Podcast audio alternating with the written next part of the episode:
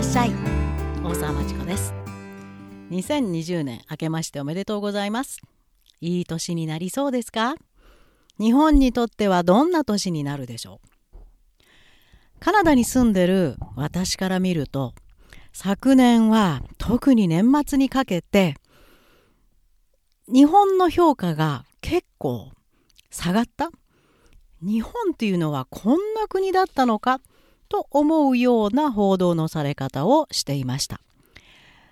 ニューヨーク・タイムズ、ワシントン・ポスト、タイム・マガジン、そして海外のメディア、カナダの CBC、アメリカの CNN、MSNB MSNBC など主要放送局がこぞって「は？日本ってこういう国だったの?」と報道をしました大きく分けて3つありますまず日本の少子化えらいことになってますねって実は英語で書かれた近未来2050年あたりに、えー、地球はこうなってしまうよという本が最近かなり人気なんですが私も今 Earth っていう本を読んでましてでそこに出てくる少子高齢化の惨憺たる世界の現状が今の日本の方がひどいんですよね。あれ？で子供も生まれなくなったって見てみると今の日本の方が赤ちゃん生まれてないんですよね。ということは日本って末期的なのか。じゃあこの日本のようにならないために世界はどうしたらいいかって今いろんな相談をしています。じゃあ肝心の日本は外からのニュースはそうなんです。日本ってこれ大丈夫なのって。何をするつもりなの？移民も入れるつもりもないし労働者が足りないのにどうするのかな？で女性の地位も先日行われたジェンダーパリティインデックス、えっと、男女平等指数の調査では全世界153カ国中121位というとんでもないありさま。それを世界が見てあれこれってそれが理由じゃないのかな？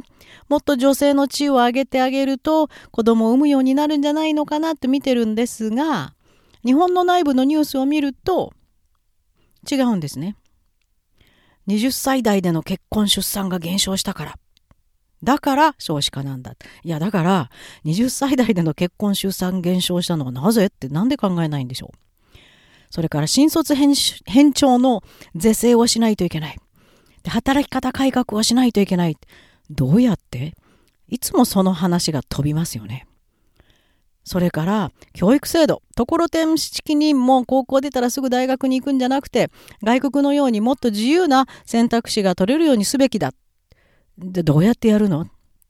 もうそれは日本以外の外国ではすでに始まってますみんな自由に自分の将来を選択してますなんで日本はできない？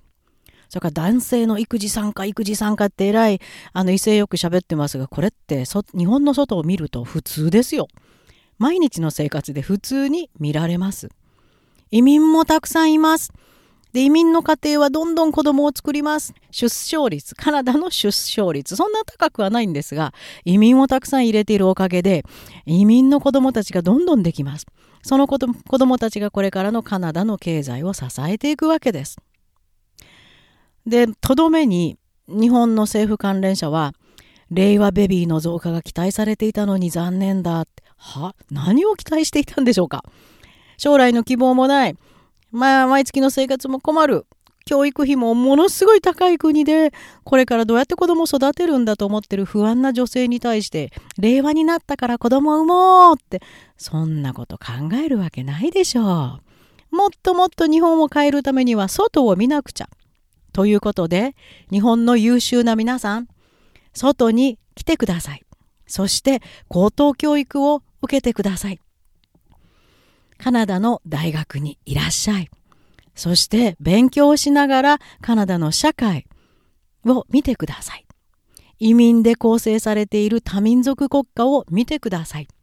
みんながそれぞれ自由で個性のある生き方をしています。その中で将来にどうつないでいくか自分の人生を将来にどうつないでいくかを一生懸命考えながら日々を送っていますよ。そういうところにもカナダ留学大学留学の大きな意味があります。それからまた日本から入ってきたニュースで、セブンイレブンの、えー、オーナーがもっとお休みがいるのに、お正月も休みたいのにっていうのが一時期大騒ぎになったようですね。これもこちらのメディアが大きく取り上げていました。なんで？なんでこれがビッグディールなの？たった一日休みたい、営業時間短縮したいってなんでそんな騒ぐの？いいじゃない別にって。それが外の日本を見る目です。なんでそんなことで揉めるの？しかもテレビにそのオーナーが出たからって言って今度オーナー叩きなんですか？なんでそんなことやってるのって不思議でしょうがないようです。まあもともと日本はサービスインダストリーに期待しすぎお客様は神様です。そんなの日本の外に出ると通用しませんよ。ありません、そんな考え方は。みんな平等です。お客さんも、お店で働く人も、コンビニの人もみんな平等です。目を見て、はいって挨拶して、お互いのことを考えながら言葉のやり取りをします。例えば、こちらのクリスマス、留学してきてる生徒がびっくりしてましたよ。初めてのカナダのクリスマス。出かけたら全部閉まってたんでびっくりしました。道も誰も歩いてません。そうなんです。クリスマスは休日。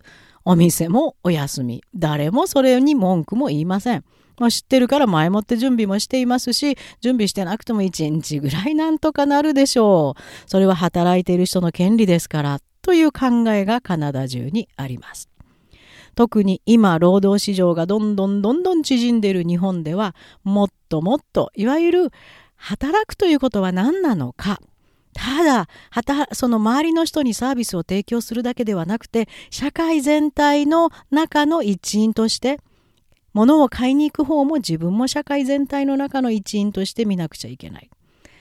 そう思いますよ。これもカナダに留学してみると日々の買い物を通じてわかります。日本ってやっぱなんか違うな、ここ変えなきゃいけないなというのが分かりますよ。ですから優秀な皆さんにカナダの大学に来てもらって将来の日本をぜひ変えてほしいと思います。そしてとどめは元日産会長のゴーンの脱出劇。まるで映画ですよね。すでにあの人はハリウッドの監督と交渉して映画化にする予定らしいですよ。売るつもりらしいよね。これを聞いたカナダの人、ああるいはアメリカ、カナダのメディアは、不思議の国、日本。なんじゃ？私は日本から来ましたっていうと、まず10人中9人が、あ、行ってみたいんです。日本には一度って言ってくれるんですよ。すごく嬉しいんですが、でも、日本に住みたい、働きたいっていう声は聞いたことないんです。勉強に行きたいっていう声も聞いたことないんです。外から眺めて遊びに行くのはいい。だけど行ってみるのにはちょっと不思議すぎるな。それが全く今度暴露されてしまったような気がします。外国人を扱う法律、あるいは扱い方、警察官にしてもそう、それから政府職員にしてもそう、外国人の扱い方確かに違います。違う法律があります。司法制度もおかしいところはあると思います。まあ、ただこのゴーンの場合は日本の制度を甘い制度を利用してしこたま自分で儲けたんだからそれで逃げるっていうのはおかしいなと。私はいつもこっちのカナダの人に話をするんですが確かに司法制度に関しては外国人への差別がたくさんありますと。やっぱこれが今度完全に日本の外に暴露されてしまいました。今後いい人材が日本に行って働きたいっていうことがちょっと躊躇されるようになるかもしれません。こんなことも日本の外から日本を見てみるとよく見えてきますよ。何が一体日本と世界の何が一体ずれてるかっていうのが見えてきます。それを直せるのはクリティカル・ティンキングを使って日本の外で高等教育を受けるあなたたち。これからの日本を世界でもっと自慢できる国にするのはあなたたち。大学留学に来てください。そして日本をもっともっといい国にしてください。こういうもんだから。うん、日本の制度はこういうもんです。いいです。外がどう見ようが、日本の司法はこれです。日本のサービス産業はこれです。日本の女性はこういうもんです。なんて決めなくて、なんでこういうもんなの？なんでこれが普通なの？